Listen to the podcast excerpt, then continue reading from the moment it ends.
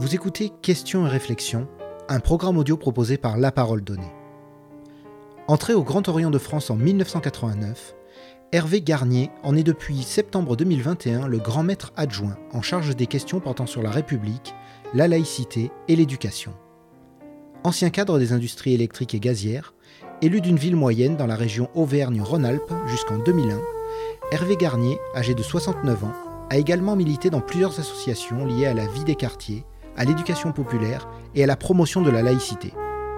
Dans cet entretien, le grand maître adjoint du Grand Orient de France revient sur son engagement maçonnique de plus de 30 ans, l'origine sociale des francs-maçons d'aujourd'hui, les raisons de leur discrétion, l'importance des travaux réalisés en loge sur des questions de société, leur influence réelle ou fantasmée, les valeurs républicaines, la défense des libertés et bien sûr la laïcité.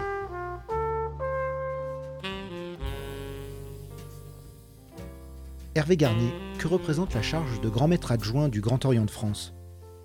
Je suis avant tout le frère d'une loge euh, qui est dans une ville moyenne du auvergne et que je suis, en fin de compte, alors je vais un peu pas faire sourire, je suis en contrat à durée déterminée euh, comme euh, conseiller de l'ordre de l'obédience et, comme grand maître adjoint. Mais avant de répondre à, cette question, il faut que je fasse un petit détour par euh, l'organisation de notre obédience. Euh, le Grand Orient de France, c'est environ 51 000 membres, 1370 euh, loges que qu'on peut trouver en France métropolitaine, dans les départements, territoires d'outre-mer et puis également à l'étranger. Et donc, pour sa gouvernance, il dispose d'un conseil de l'ordre qui a la charge essentiellement de l'exécution des décisions de l'Assemblée générale de l'obédience qui s'appelle le, convent et de l'exécution et du respect euh, des textes qui nous dirigent. On a, dans notre obédience une constitution et un règlement général et notre travail en tant que conseiller de l'ordre, c'est justement de faire respecter ces, ces deux textes. Parallèlement euh, donc au conseiller de l'ordre, il y a aussi dans le cadre de la séparation des pouvoirs une chambre de justice maçonnique qui est là pour euh, objet de régler, de statuer sur des éventuels conflits internes au sein de l'obédience. Et au sein de, de ce Conseil de l'ordre, nous avons différentes responsabilités. Nous avons le grand maître, lui, qui est entouré de trois grands maîtres adjoints, et j'ai en charge particulièrement euh, tout ce qui traite de la République, de la laïcité, l'éducation. Et je suis élu pour une durée de trois ans. Euh, voilà, mon mandat se termine fin, euh, enfin, en septembre 2023. Et ces trois ans s'expliquent en fait euh, par l'ADN démocratique de notre obédience, qui implique des, des mandats courts. Euh, quels que soient les postes que nous occupons, nous sommes soumis à élection. Et ces mandats courts, en fin de compte, ça permet d'avoir un souffle nouveau permanent qui se conjugue bien avec le long terme que représente le travail mené dans nos loges, une réflexion collective qui est menée dans nos loges. Euh, je suis pas là en tant qu'Hervé Garnier, je suis surtout là pour servir l'obédience et les loges. Et ma mission euh, pendant ces trois ans est de suivre les dossiers, l'actualité des sujets qui me concernent et de proposer éventuellement des, projets et des actions. Si je prends un exemple euh, des, travaux qu'on est amené à mener, euh, il y a eu la loi euh, du 24 août 2021 qui conforte le respect des principes de la République et qui a été un des dossiers importants que nous avons suivis euh, donc dans l'année dernière. Et nous y avons travaillé collectivement et nous avons fait part de nos propositions et de notre position euh, au gouvernement. Et parallèlement à des dossiers tels que celui-là, je participe à diverses commissions qui assurent d'une part le fonctionnement de l'obédience et je réponds euh, également à, aux sollicitations des loges qui souhaiteraient que j'intervienne dans le cadre de réunions internes ou euh, publiques. Une chose importante quand même à rappeler euh, et à souligner, c'est que toutes les missions que nous menons euh, en tant que membres de l'obédience, ce sont des activités bénévoles. Alors bien sûr, en dehors des salariés que nous avons hein, dans euh, 16 rue Cadet, qui eux assurent le fonctionnement de l'association, la gestion des locaux euh, financières, la gestion administrative, etc., etc. Mais tous les élus euh, de, de l'obédience sont, euh, nous sommes dans des activités bénévoles. Qu'est-ce qui vous a donné envie de devenir franc-maçon? J'ai été initié euh, en 1989, donc il y a plus de 30 ans, hier, quoi. Hein. Et à l'époque, j'étais élu dans une ville moyenne. J'étais militant dans plusieurs associations liées notamment à l'éducation populaire, la culture, la vie quotidienne et la vie des quartiers. J'étais également sein de mon entreprise militant syndical. Au-delà de mon engagement dans la cité, à cette époque-là, j'étais en recherche d'un lieu où je pourrais, je veux dire, à la fois travailler sur moi et dans le cadre d'une recherche euh, un peu philosophique, euh, personnelle, mais également collective. je pense que je trouvais dans, dans ce que je faisais à l'extérieur de, de, de, la franc-maçonnerie, bon, je trouvais bien sûr satisfaction, mais il me manquait quelque chose. Et donc, euh, à la recherche d'un lieu où je pourrais rencontrer et travailler avec d'autres personnes euh, qui certainement en savent euh, plus que moi sur certains sujets ou, qui pensent également autrement que moi. Et ma ligne d'horizon a toujours été, quel que soit l'organisme ou l'association où je me suis engagé, où j'ai travaillé, que ça s'inscrive dans le respect de la dignité humaine, la liberté absolue de conscience et de pouvoir contribuer d'une manière ou d'une autre à une amélioration euh, de l'homme avec un grand H, de plus de justice sociale. Et une chose importante pour moi, c'est la promotion du principe de laïcité. Et ce que j'ai trouvé au Grand Orient, justement, euh, de France, c'est en rencontrant des, des, des femmes et des hommes qui, avec qui j'ai travaillé depuis, bah, avec des femmes depuis 2010, puisque les femmes peuvent être initiées dans, au Grand Orient depuis 2010, de pouvoir justement travailler avec des femmes et des hommes qui ont des regards différents et qui ne prétendent pas détenir une vérité unique.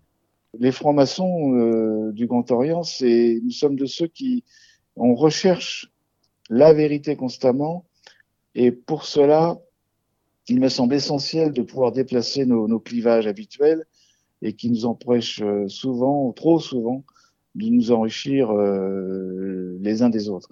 Et il y a une phrase de Saint-Exupéry que je trouve qui illustre bien euh, ce que je viens de vous dire, c'est que si tu diffères de moi, mon frère, loin de me léser, tu, m'enrichis. Au-delà de, de, des, valeurs, hein, des principes sur lesquels nous travaillons dans nos loges, hein, nos échanges dans nos loges, euh, que ce soit euh, dans nos familles ou nos engagements, euh, qui peuvent être professionnels, associatifs, syndicaux, politiques ou autres. L'important pour moi est de pouvoir également porter les valeurs que nous souhaitons promouvoir dans la société. Qu'en est-il réellement de votre pouvoir et du secret qui entoure vos réunions? Oui, alors là, le secret, on aurait un secret caché, c'est pas où, mais. Alors, contrairement à, ce, qui, ce qui peut être dit, euh, alors c'est vrai que tout est discret chez nous, mais rien n'est secret. La franc-maçonnerie n'est pas une société secrète, mais discrète, voilà. Et notre discrétion est due euh, euh, en partie à notre histoire. dans certaines périodes, les francs-maçons ont été persécutés. Moi, je vais vous donner deux exemples. 1738, la bulle pontificale qui s'appelait In Emenis Apostolus Specula du pape Clément XII. Euh, donc, euh, cette bulle disait quoi? Que tout catholique appartenant à la franc-maçonnerie est susceptible d'être excommunié. Et le droit canonique, euh, la congrégation pour la doctrine de la foi et les différents papes qui se sont succédés ont confirmé, même si l'excommunication n'est plus automatique, qu'il y avait incompatibilité entre la franc-maçonnerie et toute forme d'institution catholique. le, dernier exemple qu'on a eu euh, en France, c'est le, curé de Mégève, qui était franc-maçon euh, du Grand Orient de France et qui a été sommé de choisir euh, entre son appartenance à notre obédience et son ministère de prêtre et de curé de Mégève. Alors il a choisi, il a choisi la liberté. Il est resté franc-maçon. Et le deuxième exemple, c'est qui est beaucoup plus douloureux celui-là c'est pendant la Deuxième Guerre mondiale, euh, de nombreux francs-maçons ont été déportés, fusillés, et l'appartenance à la franc-maçonnerie sous le régime de Vichy était un motif de persécution et de déportation. C'est ce qui a conduit euh, de très nombreux frères à rejoindre la résistance. moi, je vais prendre que ma loge, hein, euh, qui est d'une ville moyenne. Euh, en dehors de ceux qui étaient nombreux qui avaient rejoint la résistance, nous avons plus d'une dizaine de frères qui sont morts en déportation ou qui, ont été fusillés pendant, pendant cette période. Et j'ai un fait récent qui est d'un frère de, de, ma région, qui, avec qui je, voyageais, et qui me disait que si euh, dans son entreprise il était divulgué qu'il était franc-maçon, il m'a dit, euh, c'est clair, si mon patron je sais, sait que je suis franc-maçon, je serai viré. Donc il y a aussi aujourd'hui des, frères et des sœurs qui ne souhaitent pas que leur appartenance à la franc-maçonnerie soit divulguée par rapport à un contexte, on va dire, euh, ouais, je sais pas, euh, d'idées, de, de, de, fantasmes et autres sur la franc-maçonnerie qui, qui, peuvent les desservir. Alors aujourd'hui, celles et ceux qui souhaitent se renseigner sur la franc-maçonnerie euh, peuvent trouver toutes les informations sur Internet. Il y a des livres, il y a des ouvrages qui sont vraiment disponibles sur, euh, sur ce sujet. Mais l'important, au-delà de, ce que tout le monde peut lire ou entendre sur la franc-maçonnerie, c'est ce que nous y vivons, c'est ce que nous vivons au sein de nos loges ce que nous y vivons est, comment dire, du domaine individuel, de l'intime. Euh, je, ne pense pas qu'il soit possible de traduire ce que nous ressentons dans le cadre de nos travaux par des écrits, des livres ou, ou des paroles. Euh, si un franc-maçon écrit sur son expérience au sein de sa loge, de son admission jusqu'à sa vie maçonnique ou parcours maçonnique, ce ne sera qu'une représentation subjective elle sera réelle pour lui, pour lui-même et uniquement pour lui-même. Le frère ou la sœur avec qui ou elle travaille vivra, ne vivra pas de la même façon euh, sa vie maçonnique. Même si sur le fond des idées que nous souhaitons promouvoir, nous avons tous les mêmes. Et c'est en intégrant nos loges qu'il est possible de découvrir ce que permet notre méthode de travail et en quoi elle nous fait progresser individuellement à la fois par les travaux que nous y menons et par l'altérité. Euh, L'apport que des frères et des sœurs nous enrichit euh, tout au long de nos dînes maçonniques, mais que ce soit individuellement et collectivement. Comment travaillez-vous en loge? Toutes nos, nos, réunions, que nous appelons des, des, des tenues, sont organisées avec euh, des rituels, alors qui peuvent être différents hein, suivant les obédiences maçonniques, mais nous avons des rituels et qui servent euh, à la conduite de, nos réunions. Une chose importante aussi, c'est à faire de ce moment un espace que je vais dire euh, peut-être en dehors du temps, à part, où nous mettons, qui nous permet en tout cas de mettre de côté nos préoccupations, qu'elles soient familiales, professionnelles ou autres. C'est le, le, rituel, il rythme le temps et la manière dont se déroulent nos réunions, que ce soit dans l'enclenchement des différentes phases, euh, de celle-ci ou dans les modalités, par exemple, de prise de parole entre nous. Euh, on va pas se couper la parole euh, comme ça, comme euh, au comptoir d'un bar. Euh, il y a, y, a, y, a, des, des règles à, à, respecter dans la prise de parole dans, dans nos loges. Pour exemple, trois des points qui vont recouper ce que je viens de dire, qui sont essentiels dans la modalité de nos échanges, c'est l'écoute réciproque, donc on se coupe pas la parole, c'est le respect et la tolérance mutuelle c'est trop souvent euh, ce que nous ne trouverons pas ou de plus en plus difficilement, euh, malheureusement, dans la société. À quel niveau les francs-maçons interviennent-ils dans la société? Les francs-maçons du Grand Orient de France euh, ont travaillé euh, et sont intervenus euh, et ont fait part de leurs réflexions sur de nombreux sujets. Je vais en prendre quelques exemples parmi d'autres. Hein. Il y a l'abolition de l'esclavage, notre frère Schulcher, euh, la loi sur la séparation des églises et l'État du 9 décembre 1905, donc le frère Ferdinand Buisson a été un des principaux acteurs, le planning familial, le droit à l'avortement, la contraception, la suppression de la peine de mort, euh, le mariage pour tous, et puis un, sujet qui est qui continue à vivre, enfin, sur lequel on continue à travailler, c'est le droit à mourir euh, dans la dignité. Alors aujourd'hui, euh, nous pourrons être sollicités, comme d'autres courants de pensée philosophiques ou politiques, hein, à donner notre avis sur des grands sujets des sociétés euh, qu'on peut être sollicité par euh, un gouvernement euh, donc sur ces sujets-là.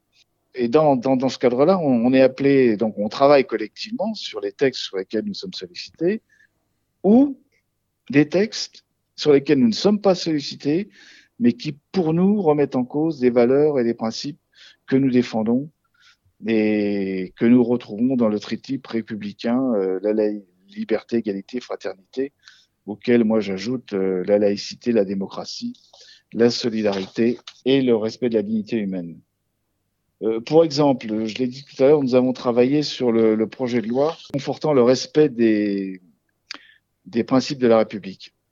Nous avons fait part de notre position euh, et de nos remarques et des propositions que nous avons aux autorités, au gouvernement, qui avaient en charge euh, ce sujet. Et ensuite, bon, ben, celles et ceux qui prennent en charge nos remarques, ben, ils en font euh, ce qu'ils veulent, hein. ils en tiennent compte ou ils en tiennent pas. Hein comme je l'ai dit précédemment, dans le passé, les francs-maçons ont soutenu et parfois initié des lois. Aujourd'hui, nous avons, nous n'avons pas de rôle officiel, comme le prétendent certaines revues ou certains médias, souvent parfois mal informés ou malveillants. Aujourd'hui, nos travaux, nos réflexions au sein de l'obédience portent notamment sur la laïcité, la santé publique, la bioéthique, la fin de vie dans la dignité, le développement durable, la possibilité de mettre en place un revenu universel, les impacts du numérique sur l'homme et nos sociétés. Et ces travaux font l'objet, il n'y a rien de secret, ils font l'objet de publications, de conférences à destination du grand public et tous ces travaux sont disponibles sur le, site de, internet de notre obédience. J'ai trois exemples que je peux vous donner. Le revenu universel inconditionnel. Il y a un ouvrage qui vient de paraître euh, qui s'intitule Pour un nouveau contrat social, réfléchir en franc-maçon. Ça, cet ouvrage-là, il est grand public, il est disponible et tout le, chacun, chaque citoyen et citoyenne, s'il le souhaite, euh, peut en prendre connaissance. Et un deuxième exemple, euh, en mai dernier, le 11 mai précisément, nous avons organisé une conférence qui s'intitule La liberté de conscience à l'épreuve d'Internet et des réseaux sociaux. Et euh, c'est une conférence qui est disponible sur la chaîne YouTube du Grand Orient de France, qui, est qui a été enregistrée en direct et qu'on peut revoir en podcast. Et ça, c'est un sujet d'actualité qui nous semble d'actualité et qui me semble sera le, le sera encore plus dans les années à venir du fait que nous sommes dans une société de l'hypercommunication, de l'instantanéité, de la transmission instantanée et voire même imprévisible d'informations et de contenu. Le constat que nous faisons comme certainement beaucoup d'autres personnes. Et notamment qu'aujourd'hui, nous glissons de plus en plus dans le spectaculaire, pas sur l'analyse et la réflexion, qui est liée à des faits, à des événements, que nous nous glissons dans l'image qui prime sur le fait, euh, l'image qui joue sur l'affectivité plus que sur la raison, et que nous nous glissons dans l'émotion et non l'information qui permet la compréhension. Et pour nous, francs-maçons, cela va à l'encontre de ce que nous défendons avant tout, c'est l'exercice de, la liberté de conscience informée par la raison. Et face à ces outils numériques que nous connaissons aujourd'hui, est-ce que nous ne sommes pas devant, pour moi, ça n'engage que moi, un iceberg qui, par sa face cachée, nous attire vers un changement de civilisation qui peut à terme remettre en cause nos sociétés, et puis je n'ai un exemple d'une manière générale, la démocratie et à titre individuel la citoyenneté. Qu'en sera-t-il euh, pour moi de notre liberté absolue de conscience face à des outils qui n'ont pas, à mon avis, dans leur modèle économique, l'amélioration matérielle et morale de l'homme et de la société, ni celle du respect de la dignité humaine, que nous, francs-maçons, en tout cas, nous souhaitons promouvoir. J'ai un troisième exemple qui, qui, a fait également l'objet d'une conférence le 25 juin dernier au 16 rue Cadet, qui est également disponible sur notre chaîne YouTube, c'est réinstituer l'école de l'art public. Alors, cette conférence, qui est pour moi essentielle par rapport à la situation de l'école en général et l'éducation nationale en particulier, cette conférence, elle a permis de faire le point sur la situation dans laquelle elle se trouve aujourd'hui. Et nous y avons rappelé euh, nos positions. Deux exemples, parmi d'autres. Hein. L'école doit être un lieu d'émancipation de la jeunesse qui doit empêcher qui que ce soit d'être dans la dépendance de ceux qui savent ou qui prétendent savoir.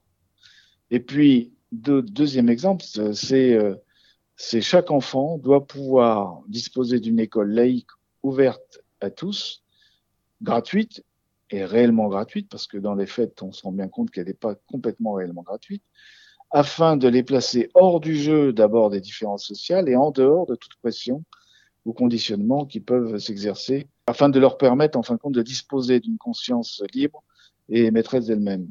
Et pour ça, je, je reprendrai les, les phrases de Jean, Zay en 1936, donc, qui a été fusillé en 1944 par la, par la milice, donc, qui a été fusillé en 1944 par la milice, et qui était alors euh, ministre de l'Éducation nationale et des Beaux-Arts, il avait une phrase que moi je trouve, je trouve que dans cette phrase tout est dit.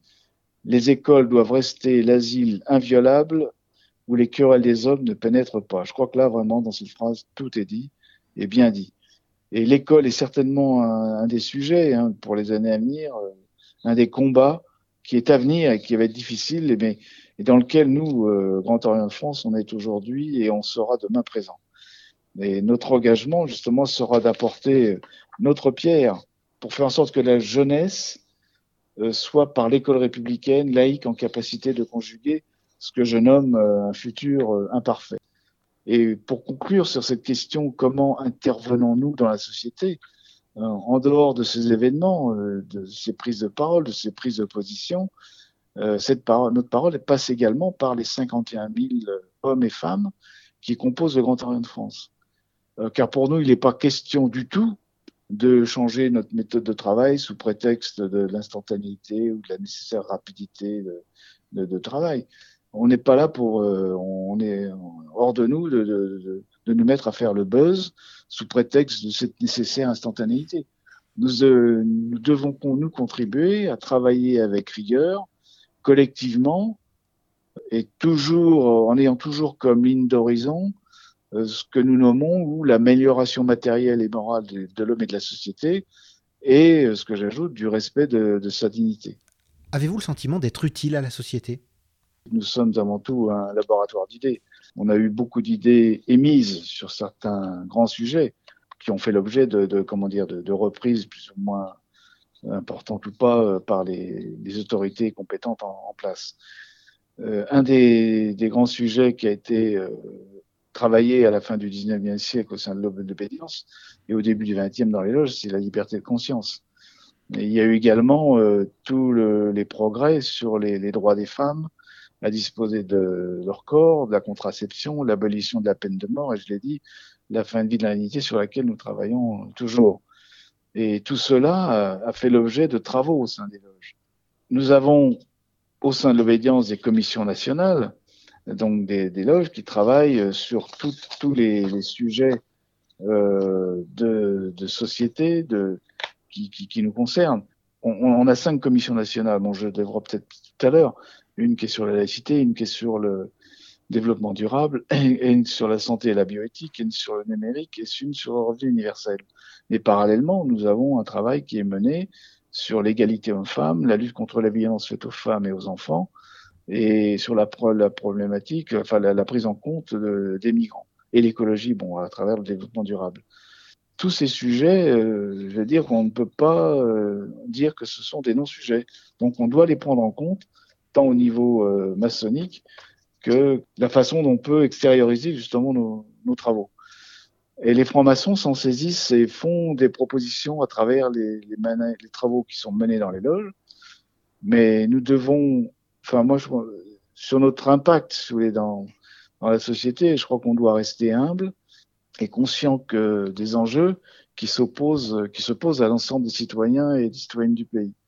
Et le rôle du Grand Orient de France depuis trois siècles est dans le combat des idées et d'être une force de progrès, de proposition. Comme je l'ai dit euh, juste avant, nous sommes un laboratoire d'idées. Et nos travaux menés au sein de nos loges et plus globalement au sein de l'obédience n'ont pas vocation à rester cloisonnés euh, dans nos loges. Nous ne souhaitons pas nous replier et être dans l'entre-soi face à un monde que je trouve, moi, de plus en plus, enfin, nous trouvons souvent de plus en plus complexe et incertain. Si je ne reprends que la loi dite séparatiste de l'été 2021 dont j'ai déjà parlé, nous sommes exprimés sur cette loi, au sein d'un collectif laïque national dont Grand Orient de France est membre, et au sein duquel travaillent euh, des obédiences maçonniques et des associations laïques nationales, régionales et locales, et qui agissent pour la laïcité et les droits. Nous sommes exprimés, nous avons fait part de nos remarques, nos propositions et des points de désaccord. Mais comme je l'ai dit, hein, c'est à celles et ceux qui ont le pouvoir euh, de décision politique de tenir compte ou pas, de s'inspirer ou pas des propositions, des associations comme la nôtre, qui placent l'homme au centre de la réflexion et des mesures à prendre pour euh, son amélioration matérielle et morale et le respect de sa dignité. Notre utilité, je pense qu'elle est dans, la réflexion collective qui est alimenté par la diversité justement des parcours des frères et sœurs de nos loges euh, du Grand Orient de France et des apports de tous sur les enjeux qui se posent aujourd'hui et pour demain aux Français, aux Françaises et à notre pays. Est-ce que les francs-maçons ont la capacité d'agir pour aider le pays à aller mieux? Le rôle actuel du Grand Orient de France et, son rôle historique hein, depuis ses débuts, c'est d'être ce, ce, laboratoire d'idées qui ensuite essaye de déployer une pensée à sa manière par une très forte euh, capillarité avec les parties prenantes qui constituent le tissu politique, économique, syndical euh, et social euh, du pays. en loge, nous travaillons sur des sujets de société, nous débattons, nous échangeons. Et petit à petit émerge et se déploie une pensée qui cherche à faire avancer les choses et qu'après nous essayons, nous souhaitons extérioriser dans les périodes électorales, il n'y a pas de consigne de vote ou de prise de position partisane pour tel ou tel candidat ou candidate, tel ou tel parti, à une exception près.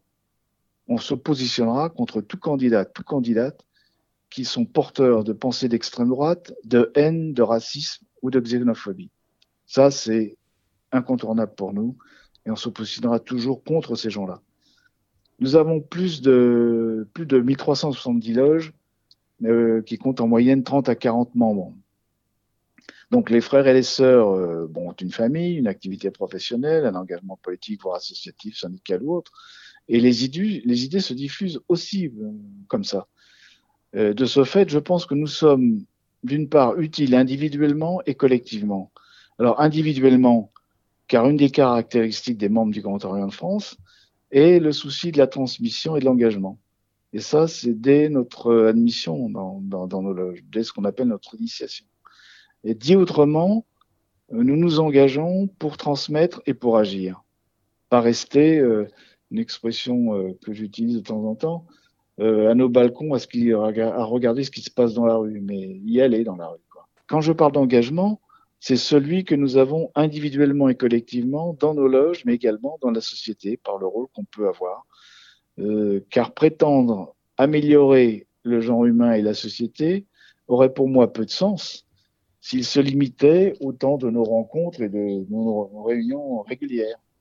Euh, L'engagement, pour moi, doit être dans la société et les possibilités sont nombreuses aujourd'hui pour euh, porter les valeurs et les principes que nous souhaitons promouvoir. Et un grand nombre de nos membres sont impliqués hein, dans des associations en politique, dans les syndicats ou des groupements de citoyens. Donc nous sommes utiles collectivement par le fait que nos réflexions, nos travaux au sein de nos loges sont le résultat de frères et de sœurs avec leur parcours euh, personnel et ils enrichissent justement l'arrêt notre réflexion individuelle et collective au-delà des clivages que nous rencontrons trop souvent dans les débats actuels qui sont relayés par les médias. Le message fondamental euh, du Grand Orient de France est un message universel d'espoir, de fraternité, et de solidarité, qui affirme la capacité de l'homme à s'améliorer individuellement et collectivement, avec la volonté de faire société et pas du, vivre ensemble qu'on entend toujours, euh, qui est pour moi une expression galvaudée qui peut signifier l'inverse de ce qu'elle semble vouloir dire. Pour vous, le vivre ensemble ne correspondrait à rien? Alors là, ça n'engage que moi, mais oui, euh, je le pense, oui. En effet, parce que pour moi, le vivre ensemble, c'est possible mais les uns à côté des autres, dans des communautés séparées, sans avoir un socle commun, sans avoir d'intérêt, de projets partagés, qui font que les citoyens et les citoyennes sont égaux devant la loi, devant le droit, et non reconnus comme des individus par leur appartenance à tel groupe ou telle communauté qui pourrait avoir des, des privilèges particuliers. Il y a une expression que je dis souvent, c'est vivre ensemble, c'est possible, mais chacun dans son monde. Et faire société, pour moi, c'est avoir un socle commun et des intérêts partagés. Et en cela, dans une société qui est, comme j'ai déjà dit, de plus en plus complexe et troublée et incertaine, il me semble que la franc-maçonnerie, globalement, et particulièrement le Grand Orient de France, a toute sa place dans les débats qui traversent nos sociétés. Est-ce que les francs-maçons sont toujours présents dans les gouvernements, au Parlement et dans les grands corps d'État? On a des frères et des sœurs peut-être au gouvernement, peut-être au Parlement, mais nous avons aussi qui sont maires, présidents ou présidentes d'agglomération ou de communautés de communes, conseillers départementaux, présidents de conseils départementaux, conseillers départementaux, voilà. Bon, nous avons tout un tas de frères et de sœurs qui sont impliqués dans les différents rouages étatiques des grands corps d'État. Euh, comme nous avons aussi, euh, et moi j'attache également une, importance similaire aux frères et aux sœurs qui sont responsables ou membres d'associations, de syndicats professionnels qui, eux, euh, comme je le dis souvent, ont souvent les mains dans le moteur. Et chacun à son niveau et à la lumière de son engagement, on peut porter et transmettre les valeurs et les principes que nous souhaitons promouvoir.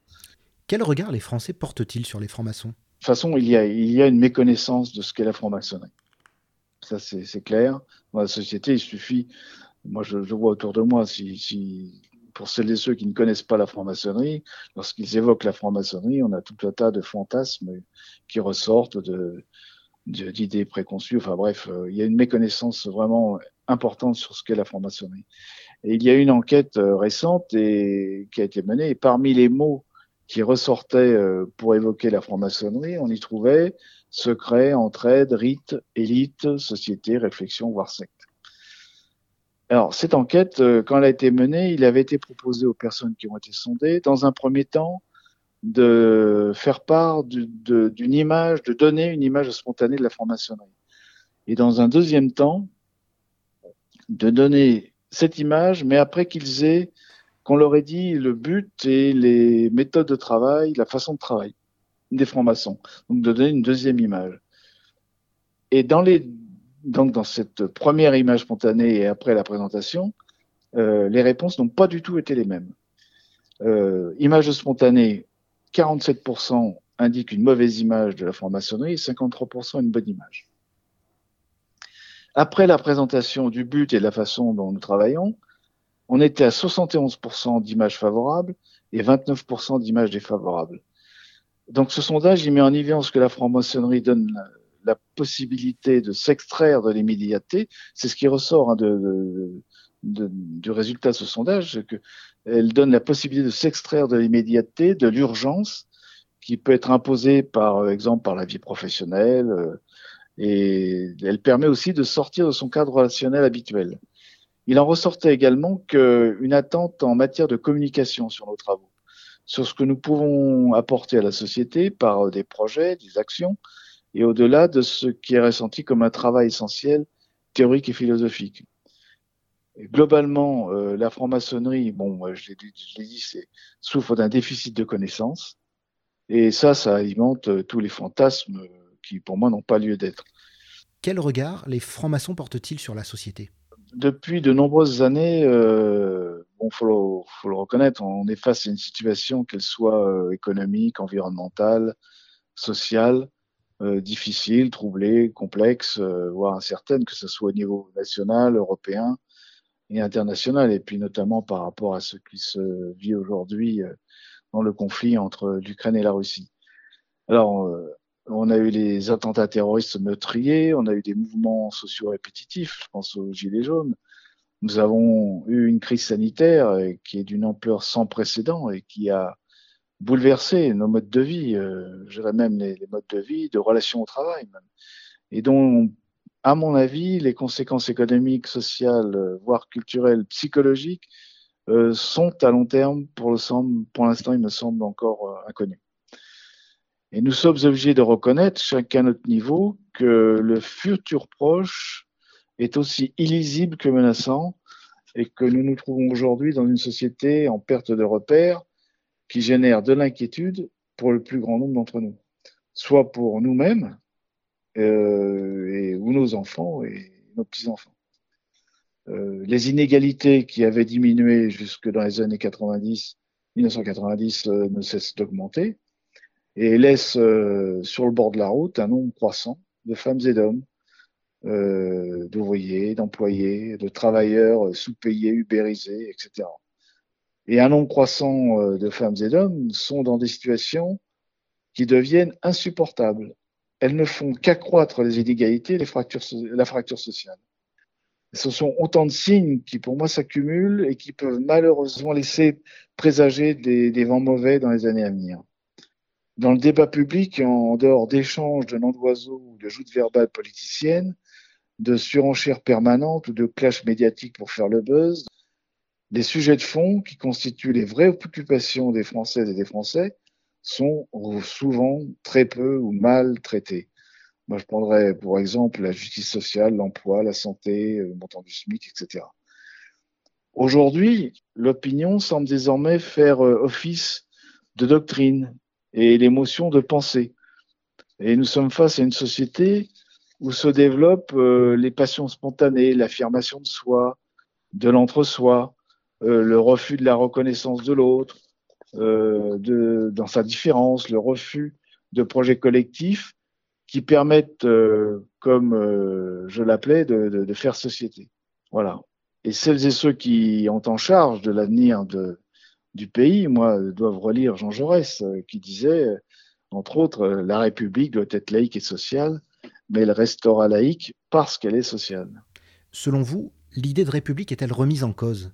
La République, c'est quand même un constat, recule par l'accroissement notamment des inégalités qui ne permettent pas une réelle émancipation d'un nombre croissant de, enfin, des femmes et des hommes, et de pouvoir euh, effectuer leur choix dans d'une vie en toute conscience, libre et souverain.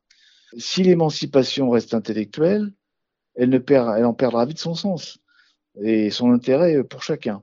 Les inégalités, si elles ne se résorbent pas, peuvent conduire, ne peuvent conduire qu'à amplifier le repli sur soi, sur une communauté qui est malheureusement déjà bien présente dans certaines communes mais elle recule également par certains courants idéologiques euh, décoloniaux, indigénistes. Moi, je, comprends tout à fait que celui qui a été opprimé euh, est dans une réactivité à l'échelle de ce qu'il a subi. C'est ce que disait Albert Memmi. On peut, moi, je comprends, on peut le comprendre. Mais notre rôle, en tout, en tout cas de franc-maçon pour nous, hein, c'est de remettre les choses en place, c'est de reconnaître les imperfections. Mais remettre en cause le projet républicain sous prétexte qu'il aurait été, euh, qu'il n'aurait pas été parfait, c'est un, pour moi un mauvais procès. Nous devons être conscients de ses insuffisances, de ce qu'il est nécessaire de travailler et qu'il est nécessaire de travailler à son amélioration. La République est un projet d'égalité, de justice, de partage et de générosité qui est non achevé. Elle est par nature en mouvement, en construction, euh, pour tendre vers un idéal de justice, pour y arriver, euh, pour nous francs-maçons, eh ben, écoutez, le temps du repos est loin d'être arrivé. Quelles sont aujourd'hui les principales motivations de ceux qui demandent à intégrer la franc-maçonnerie? Bah, les, demandes sont régulières. Hein. Euh, honnêtement, euh, bon, on a eu un peu une baisse au moment de, la crise sanitaire et encore, on a eu, même eu des demandes dans cette période-là. Aujourd'hui, nous sommes environ 151 000. On a eu pas mal de demandes de, d'informations ou de rencontres euh, avec des personnes qui souhaitaient nous rencontrer. Et les personnes qui demandent leur admission dans notre association sont souvent, comme je moi il y, a, il y a plus de 30 ans, hein, à la recherche d'un lieu où ils peuvent travailler individuellement et collectivement. Ils cherchent un lieu où même si les points de vue des uns et des autres ne semblent pas converger, on a tous conscience que c'est bien la diversité et la compréhension mutuelle qui permettra de progresser et de d'éventuellement de faire progresser la société par les propositions que nous sommes amenés à faire. Et à cela s'ajoute que le Grand Orient de France travaille sur de nombreux sujets sociétaux qui visent, comme je le dis, à l'amélioration de l'homme et de la société. Je sais que dans les échanges que je peux avoir avec des, personnes qui souhaitent nous rejoindre, c'est une des principales euh, raisons de, l'arrivée, enfin de leur demande de contact, c'est-à-dire de, pouvoir euh, travailler avec d'autres sur des enjeux de société actuels, tout en ayant ce travail initiatique que l'on a à l'arrivée en franc-maçonnerie, parce qu'il faut quand même pas l'oublier, on n'est pas euh, uniquement un sur un travail sociétal, on est quand même, euh, on entre en franc-maçonnerie dans une démarche initiatique ou d'approfondissement de soi, de meilleure connaissance de soi, pour mieux travailler avec les autres et contribuer à une démarche collective. Est-ce que la sociologie des nouveaux francs-maçons a évolué? Je dirais que ça dépend, ça dépend quand même essentiellement du, lieu d'implantation des, loges et des villes dans lesquelles ils, se situent. Hein. Moi, si, je vous prends par exemple euh, ma loge, hein, euh, si je prends la, mienne, euh, il y a une diversité de frères et de sœurs, qui est donc une ville moyenne. Hein. Dans ma loge, il y a des artisans, des fonctionnaires d'État, euh, des fonctionnaires territoriaux, des enseignants, des médecins, un chef d'entreprise, des journalistes, il y a des cheminots, il y a des artistes, des intermittents du spectacle, euh, psychologues, des élus locaux, des syndicalistes, des retraités, voilà, des agriculteurs. Euh, euh, on a des frères et sœurs qui sont aujourd'hui en recherche d'emploi également.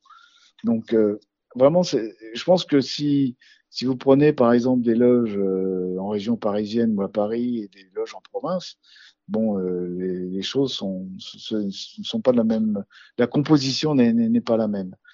Mais ce que nous constatons quand même depuis l'année dernière, c'est l'arrivée de demandes spontanées de femmes et d'hommes plus jeunes qu'habituellement. Je crois qu'on était dans un, une, des demandes entre 30, 35 et 45 ans. Donc on a on a un rajeunissement peut-être de, de la demande euh, d'admission dans notre obédience euh, en cours. Quels travaux de réflexion ont été engagés dans les loges du Grand Orient de France pour l'année 2022 Alors, comme je l'ai dit, on est, sur, on est présent sur euh, de, grands sujets de société.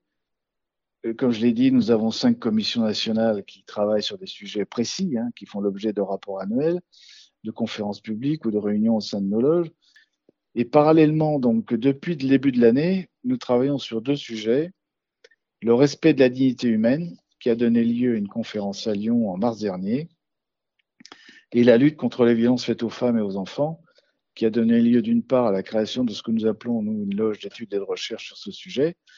Et le principe est, toujours le même, hein, c'est de travailler dans la durée et d'être en capacité de faire euh, des propositions concrètes euh, au cours ou à l'issue des, des, travaux qui sont menés.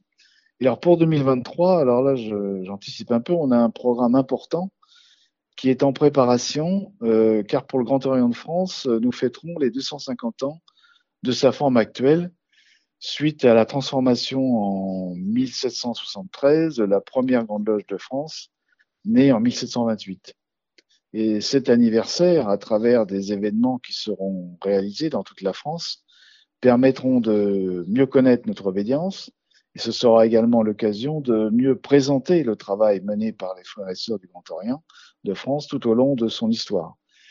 Celui qu'il mène aujourd'hui et qui continuera à mener euh, pour les valeurs et principes que nous souhaitons promouvoir.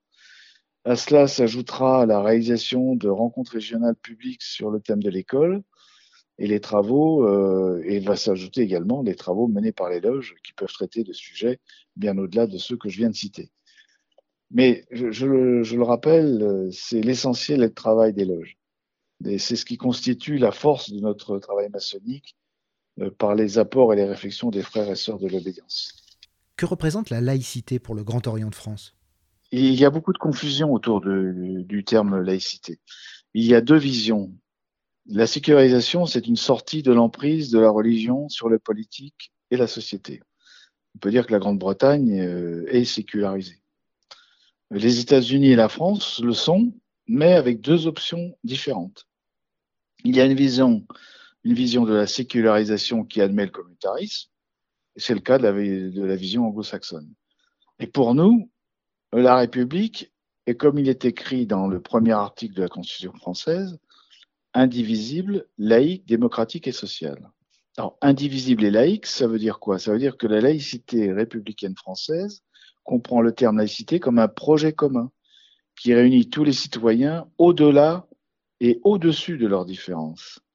On respecte les différences puisque l'article 2 de la loi de 1905 dit que la République assure la liberté de conscience et garantit le libre exercice des cultes, ce qui fait qu'en rien, la laïcité française est anti-religieuse, contrairement à ce qu'on peut entendre très très souvent. Elle met au devant la liberté de conscience avant le libre exercice des cultes, ce qui inclut le libre exercice des cultes dans la liberté de conscience. Et ça, c'est écrit dans la loi du, 9 décembre 1905. Cela change fondamentalement euh, l'idée laïque française de la sécularisation anglo-saxonne, qui est une autre organisation de la société. La laïcité française euh, s'appuie sur deux piliers qui sont inséparables. La liberté de conscience et le principe de séparation. La liberté de conscience, qui est la liberté de croire ou de ne pas croire, d'avoir une religion ou de ne pas en avoir, de pratiquer ou de ne pas pratiquer et d'en changer. La laïcité inclut donc, bien évidemment, l'agnosticisme et l'athéisme, etc. Le principe de séparation et le deuxième euh, pilier, c'est la séparation. Et ce principe de séparation qui fait que l'État ne reconnaît, ne salarie ni ne subventionne aucun culte, avec son corollaire, que les cultes s'administrent librement sous forme associative de droit privé. Nous avons tous le droit de croire ou de ne pas croire, de pratiquer ou de ne pas pratiquer, ou de changer de, changer de religion éventuellement. Nous considérons, nous, que le projet laïque français dépasse la séparation des églises de l'État.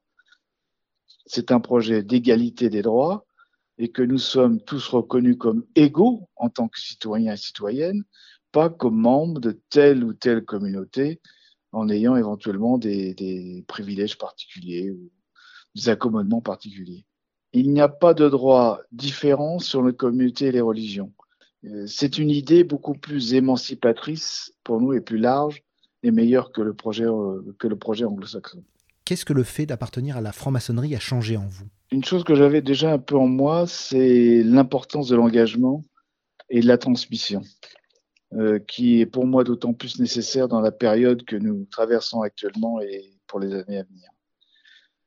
Euh, autre chose qui a changé, euh, c'est certainement la nécessité de dépasser mes intérêts personnels pour tendre vers plus de défense d'intérêts collectifs et partagés, si, si on veut simplement, ne serait-ce que la société évolue vers plus de justice sociale ce qui a, ce qui m'a confirmé l'importance de l'écoute et de la réflexion collective.